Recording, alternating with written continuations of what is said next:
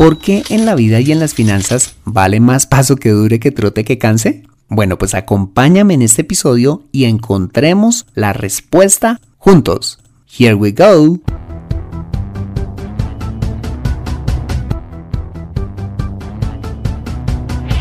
Bienvenido a Consejo Financiero, el podcast de finanzas personales donde aprenderás a manejar inteligentemente tu dinero, salir de deudas tomar buenas decisiones financieras y alcanzar una prosperidad sólida y duradera.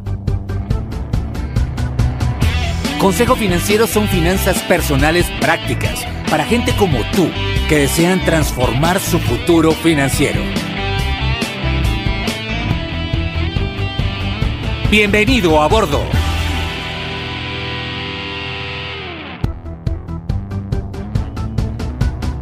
Hola, ¿qué tal? Soy Fernando Fernández y esto es Consejo Financiero, tu podcast, tu programa de finanzas personales en el que aprenderás a manejar inteligentemente tu dinero, a salir de deudas, a tomar buenas decisiones financieras y los principios para alcanzar una prosperidad sólida y duradera. Como bien lo sabes, tener educación financiera no es algo exclusivo para los gurús en finanzas, no.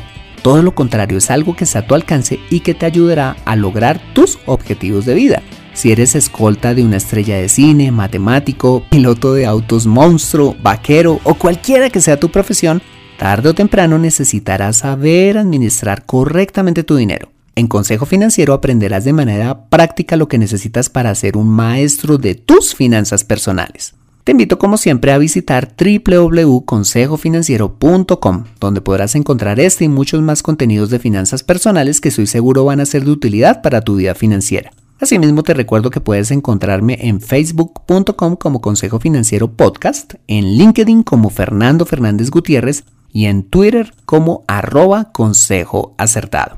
Bueno, y sin más preámbulos, comencemos con el episodio de hoy. Bienvenidos a bordo. Es simpático ver los gimnasios en meses como enero totalmente abarrotados de gente comprometida a bajar de peso o a tener el cuerpo que siempre han deseado y cómo dicha afluencia de público va disminuyendo drásticamente en febrero y en los meses siguientes, hasta encontrar dichos gimnasios casi que desiertos en meses como noviembre y diciembre y ver repetirse este mismo ciclo cada año.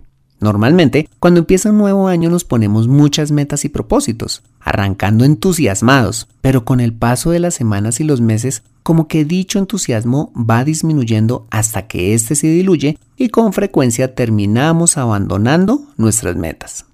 El asunto es que vivimos en una cultura donde empezamos muchas cosas y las dejamos a medio terminar, y creo que esto se debe, entre otras razones, aquí.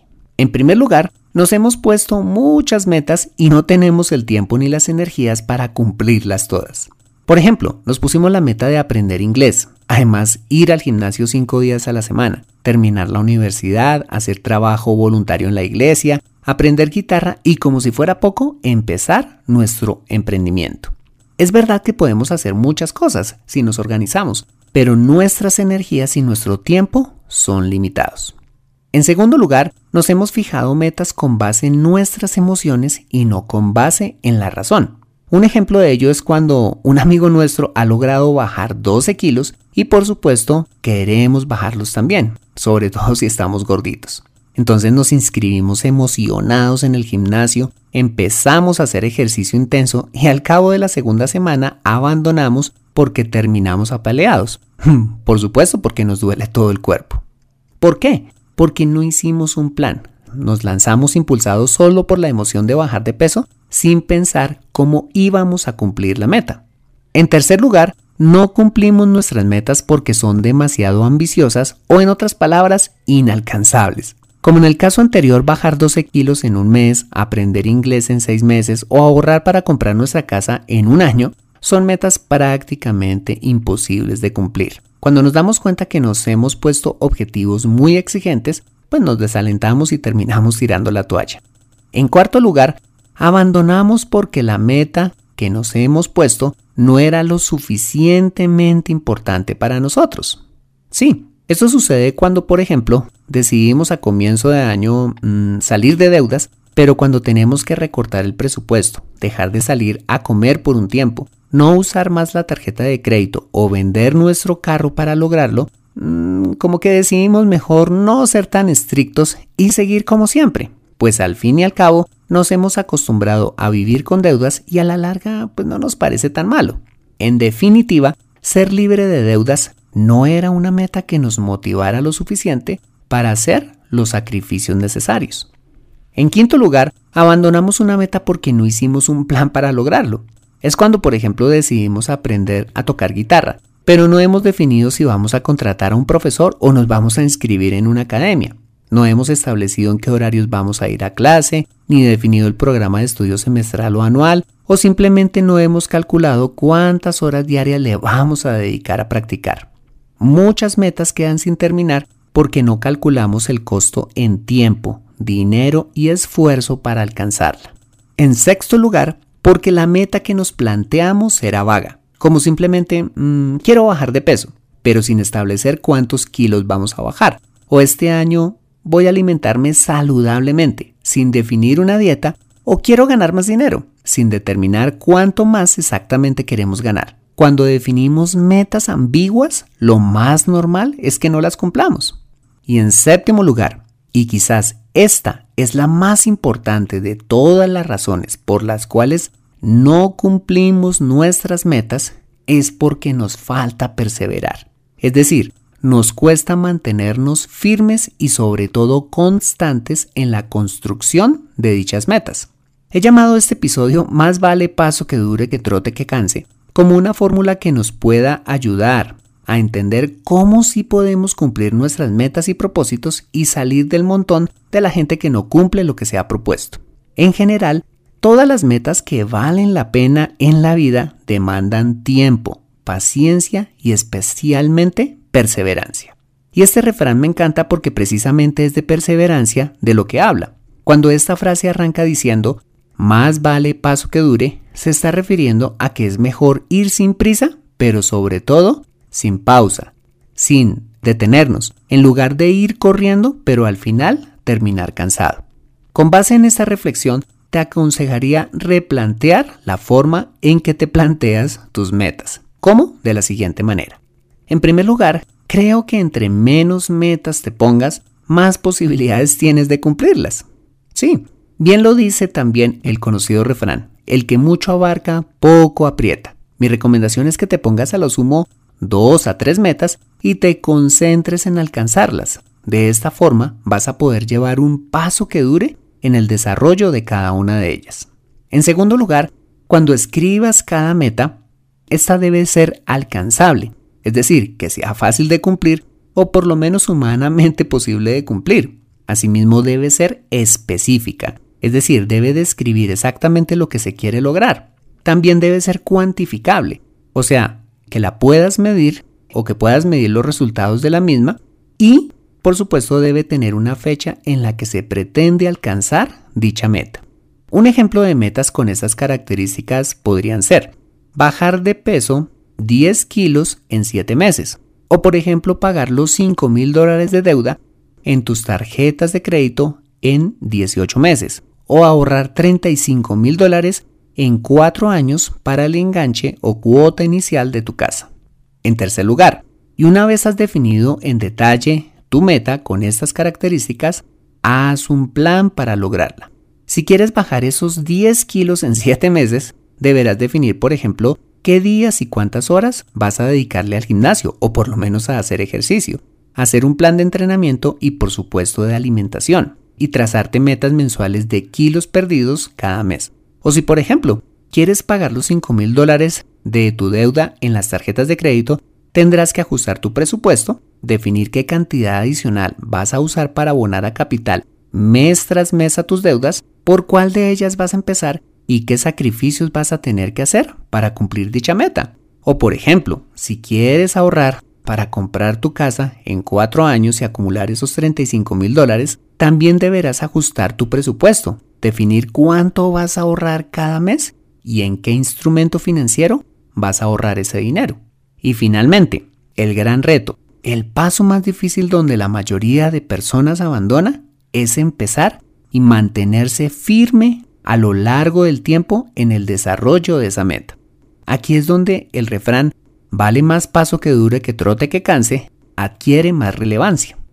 Como lo puedes ver, en general hacer la planeación de una meta es muy fácil, pero ser constante en la consecución de la misma es donde se requiere de coraje, paciencia, dominio propio y perseverancia, virtudes tan escasas como valiosas hoy en día.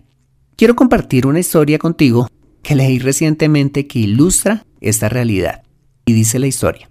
En cierta ocasión, dos apuestos y entusiastas jóvenes decidieron probar fuerzas ascendiendo una montaña peligrosa e inclinada. Para tan duro ejercicio al cual no estaban acostumbrados, hicieron acopio de todos los equipos indispensables y una mañana clara y luminosa emprendieron, con los bríos propios de la juventud, el duro ascenso. Con paso rápido y ligero avanzaban cuesta arriba, cuando a la mitad de la jornada encontraron a un leñador bien entrado en años, que con pasos lentos y menudos pretendía, como los dos jóvenes, llegar a la cumbre de la montaña. Los dos ágiles montañistas no tardaron en perder de vista al leñador, en tanto comentaban, compadecidos sinceramente de la ambición del anciano, que así agotaba vanamente sus pocas fuerzas y ponía en peligro su vida. Tres horas después, cuando aquellos jóvenes sofocados, sudorosos y tendidos sobre la hierba, trataban de recuperar por tercera vez sus energías ya agotadas, vieron con asombro que el viejo leñador los alcanzaba y llegaba a la cima sin dar muestras de cansancio excesivo. Confusos y dolidos, este par de jóvenes no pudieron menos que reconocer cuán ilusas son a veces las presunciones de la juventud y al mismo tiempo descubrían en el mesurado, prudente y constante esfuerzo de quien, a juicio de ellos, no alcanzaría las alturas, la razón del buen éxito por él logrado. Esta historia nos enseña que el éxito en la realización de una meta no depende tanto de los bríos o el entusiasmo con que la empecemos, sino de la sucesión de pequeños actos parciales que cada día hagamos en pos de ella. En otras palabras, en mantenernos firmes y constantes avanzando cada día hacia la meta. Pues lo que más cuenta para lograr una meta no es la velocidad, sino el trabajo ininterrumpido.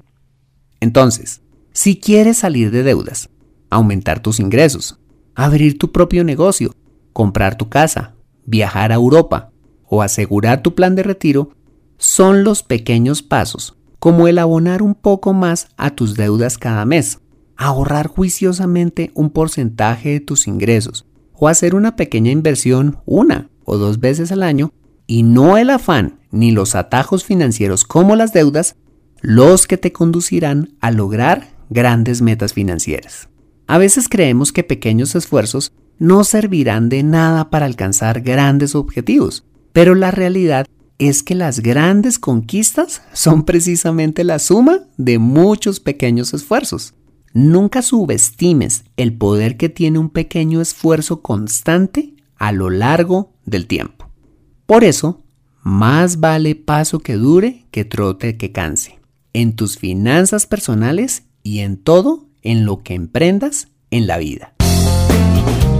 Aprende a comprar inteligentemente en Consejo Financiero. Bueno, muy bien, este ha sido el episodio número 70 de Consejo Financiero. Si te ha gustado este episodio, házmelo saber suscribiéndote al podcast y dejándome una valoración honesta a través de un valioso comentario tuyo en cualquiera de las plataformas digitales donde escuches este programa. Asimismo, te invito a compartir este episodio a través de tus redes sociales con tus contactos, familia o amigos a quienes consideres les sea útil este episodio para su vida financiera. Bueno, muy bien, soy Fernando Fernández, tu asesor financiero y anfitrión de este programa. Mis agradecimientos a José Luis Calderón por la edición de este podcast. Muchas gracias por compartir tu tiempo conmigo en el spa recibiendo allá un masaje, volando en globo, en la peluquería o donde quiera que estés y recuerda. Consejo Financiero son finanzas personales prácticas para gente como tú que desean transformar su futuro financiero buena semana y nos vemos en el siguiente episodio. See you then.